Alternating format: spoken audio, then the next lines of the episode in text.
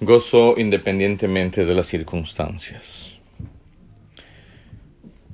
Le decimos a Dios que hay días que en los que no podemos dejar de regocijarnos en lo que estamos haciendo. Sin embargo, muchas veces el desgaste diario resulta bastante monótono. No hay nada por qué regocijarnos y a veces cuesta ser agradecidos. ¿O usted cree que sí podremos estar agradecidos? Déjeme decirle que sí, porque le pedimos a Dios que nos ayude a estar gozosos y agradecidos todos los días, porque cada día es un regalo de Dios.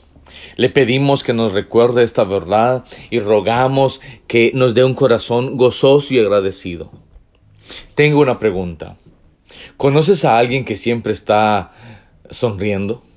O que siempre tiene una sonrisa en su cara, quiero decirles de que esa persona ha hecho una elección. Estar gozosa independientemente de las circunstancias.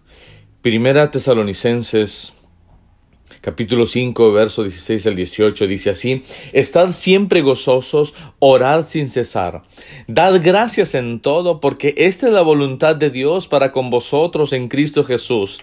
Significa que no importa cómo nos trate la vida, o cómo nos traten los demás. Debemos seguir lo bueno para con todos, orando sin cesar, que es tener una comunión ininterrumpida con Dios.